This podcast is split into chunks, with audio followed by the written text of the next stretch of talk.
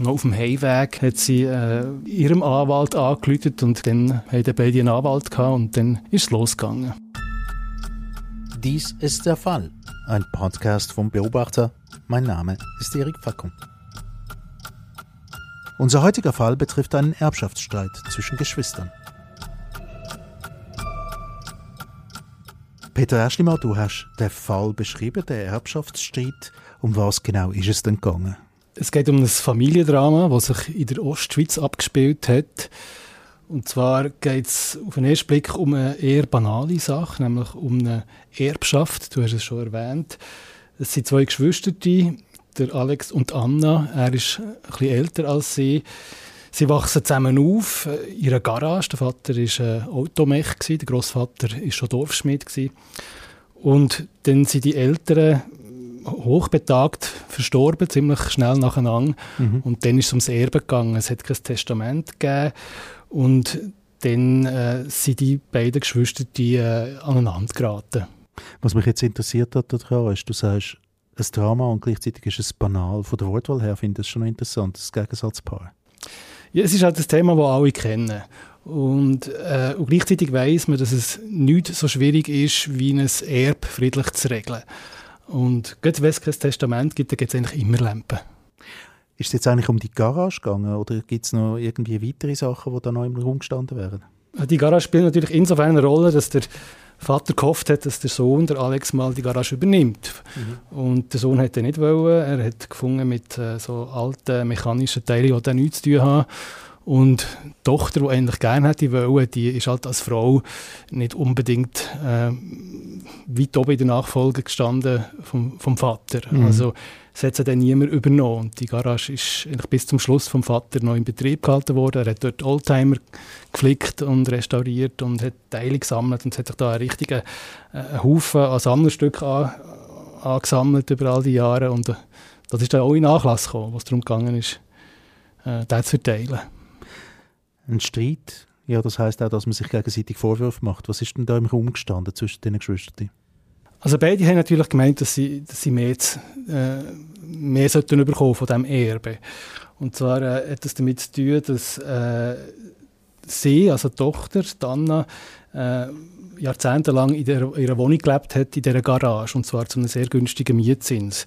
Und der Brüder, der Alex, hat gemeint, also sie hätte quasi so wie einen, Erbvorbezug gemacht mit der, mit der günstigen Miete. Und sie hat sich auf den Standpunkt gestellt, dass sie äh, in den letzten Jahren ihre, ihre betagten Eltern hat gepflegt, unentgeltlich und quasi jetzt im Erb noch sollte da entlöhnt werden dafür, für die Pflege. Also äh, vor allem, wie er eigentlich sehr häufig vorkommt, dass man nämlich einfach die, die Pflegetätigkeit fährt an verrechnen nachher, wenn es ums Erbe geht. Ja, und wie hat sich jetzt die Sache weiterentwickelt, Peter Eschlimann? Ja, nachdem man sich nicht können, äh, einig werden im Gespräch, hat irgendwann er, der Alex, äh, einen Anwalt genommen und hat äh, sie eingeladen ins Büro von dem Anwalt und hat ihr quasi dort gesagt, dass er äh, äh, einen größeren Anteil von dem Erbe möchte. Und dann ist ihr ein der Laden runter, also sie ist offenbar dann in Tränen ausgebrochen, so hat sie es erzählt, und ist völlig konsterniert heimgefahren und noch auf dem Heimweg hat sie äh, ihrem Anwalt angerufen und dann, ja, haben beide einen Anwalt gehabt und dann ist es losgegangen. Ja, jetzt eben, es hat in dem Fall, wie du erwähnt hast, äh, Peter, hat es äh, kein Testament gegeben. Ja, wäre das Testament eigentlich die richtige Lösung gewesen in dem Fall?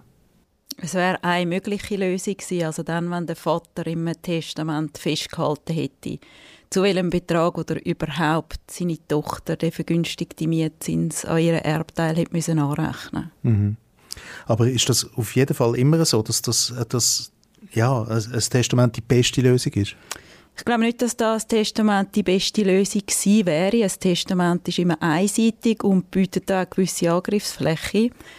In diesem Fall hätte man zum Beispiel auch einen Betreuungs- und Pflegevertrag zu Lebzeiten abschließen, wo dann einfach die vergünstigte Mietzins als Naturallohn eigentlich festgehalten wäre Und dann hätte man den Arbeitsvertrag bei der Teilung nicht mehr berücksichtigen und die Geschwister die hätten einfach halbe halbe können machen Interessant ist, ist, dass du von einem, von einem Testament als immer einseitig redest. Also gibt es in dem Fall kein Testament, wo hieb- und stichfest ist? Ja, hieb- und stichfest ich sage, es bietet immer Angriffsfläche. Also es muss sicher mal formgültig sein, also es muss von Anfang bis Ende handgeschrieben sein, unterzeichnet und datiert. Und inhaltlich darf es halt nicht widersprüchlich sein oder nicht gegen das Gesetz verletzen, beziehungsweise Pflichtteil der Erben verletzen. Und tut es die Anforderungen nicht erfüllen, dann wird es eben anfechtbar. Es ist einseitig. Was sicher hieb- und stichfester ist, ist ein sogenannter Erbvertrag. Also dann, wenn alle Erben und Erblasser zusammenhocken und sich einfach einigen untereinander, wie wir so ein Erb teilen Es ist dann ein Vertrag, den man dann öffentlich muss beurkunden muss. Mhm. Also anstatt im Testament lieber ein Erbvertrag in dem Fall? Ich würde sagen, es bietet sich an, gerade bei so Erbvorbezügen, aber auch bei einer Unternehmensnachfolge oder wenn die Familienverhältnisse vielleicht ein komplizierter sind.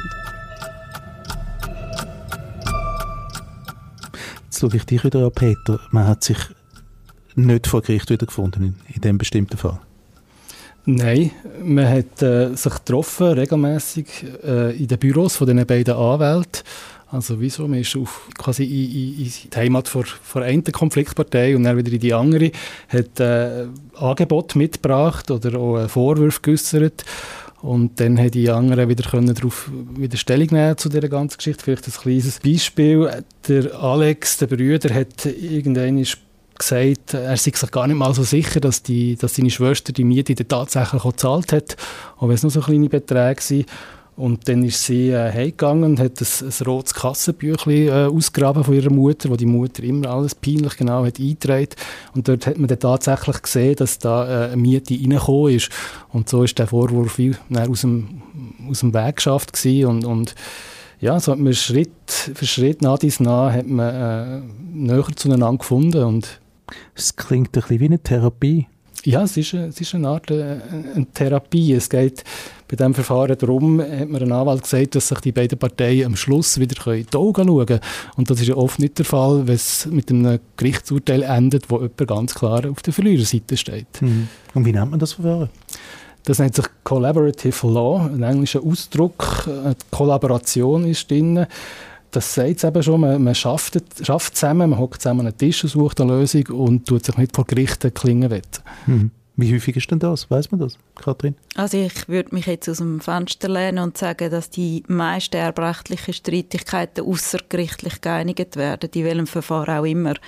Weil erbrechtliche Streitigkeiten werden sehr schnell sehr teuer. Es geht um viel, einen ganzen Nachlass und Gerichts- und Anwaltskosten bemessen sich grundsätzlich nach dem Streitwert. Aber interessant ist ja bei dieser Sache, dass, also das ist das Erste, was mir in den Sinn kommt. Ich gehe, um eine Therapie zu machen, auch eine Familientherapie, doch nicht unbedingt zum Anwalt. Ja, also der Anwalt von, von, von ihm ist, ist lange vor Gericht gegangen und hat mir aber nachher gesagt, seit zehn Jahren macht er das nicht mehr. Vermutlich hat er schon genug verdient gehabt. Er sagt auch, er verdient ein Zettel von dem, wie wenn er würde vor Gericht gehen aber äh, ja, offenbar äh, gelten da auch noch andere Werte, wie zum Beispiel eben, ja, dass man vielleicht so eine Familie, eine Familie wieder zusammenkitten kann, die äh, droht auseinanderzugehen. Also ich meine, erbrechtliche Streitigkeit ist ja nicht einfach wie ein Streit ähm, Käufer gegen Verkäufer. Es sind immer viele Emotionen im Spiel. Und dann ist es sicher auch gut, wenn man eben außergerichtlich so Sachen kann ansprechen kann, die vor Gericht kein Gehör würden finden. Hm. Und dann, was noch dazu kommt, oftmals ist es ja so, dass man heutzutage auch schon relativ fortgeschrittenem Alter ist, wenn man, wenn man erbt. Gerade wenn man das Glück hat, dass die Eltern äh, eben ein höchstes Alter erreichen. Und wenn dann auch noch jahrelange Gerichtsstreitigkeiten dazukommen, dann äh, ja, kann man sich vorstellen. Dann hat man dann vielleicht irgendwann kommt man zu seinem Betrag, was noch übrig bleibt, nachdem man den Anwalt gezahlt hat, aber ist selber in einem Alter, wo man schon bald wieder muss daran denken wenn Vererbe da sitzen. Mhm. Und dann wieder der gleiche Prozess von vorne. Hat das, hat das Collaborative Law, das tönt alles immer so wahnsinnig gut auf Englisch, hat das auch einen deutschen Namen? Habe ich keinen gefunden. Nein. Wüsste auch nicht, nein, wie das heisst. Gut, jetzt aber trotzdem die Frage, am Schluss reden wir dann auch über Gefühl, oder? Also das ist tatsächlich etwas, wo man das Gefühl hat, in einem, in einem Gericht hat das eigentlich irgendwie wie keinen Platz, denkt man, vor, vor dem Gesetz.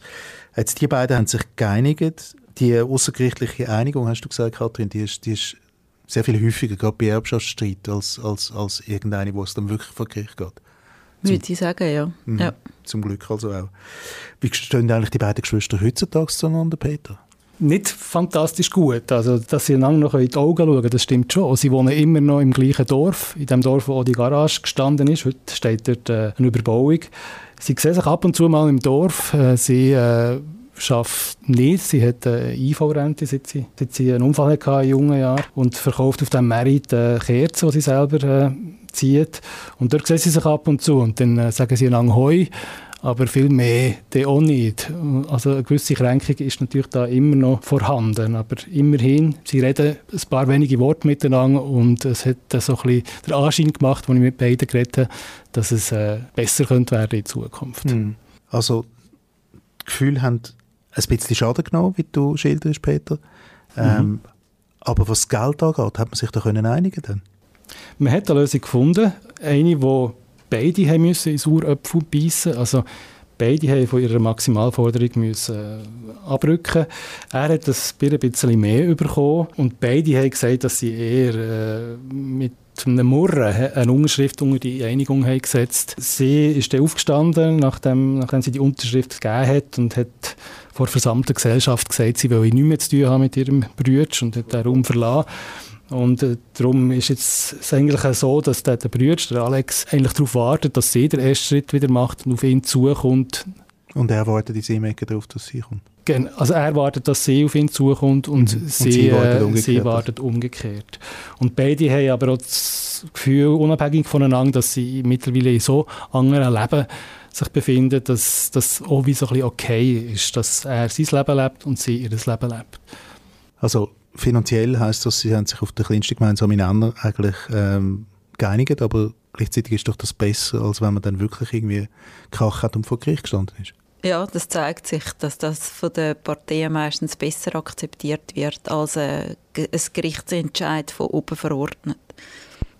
Ja, und tatsächlich ist da ja eine Lösung gefunden worden. Eine, wo nicht jemand mit der Verliererrolle rausgekommen ist und jemand mit der Gewinnerrolle. Und ich glaube, das ist eine Voraussetzung, dass da äh, die Wunden, wo, wo da zweifellos bestehen, dass die irgendwann können heilen können.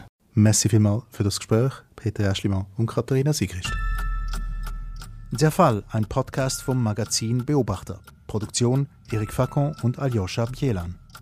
Nachzulesen ist die Episode mit dem Titel Das Unmögliche wird möglich im Heft Nummer 5 vom März 2022.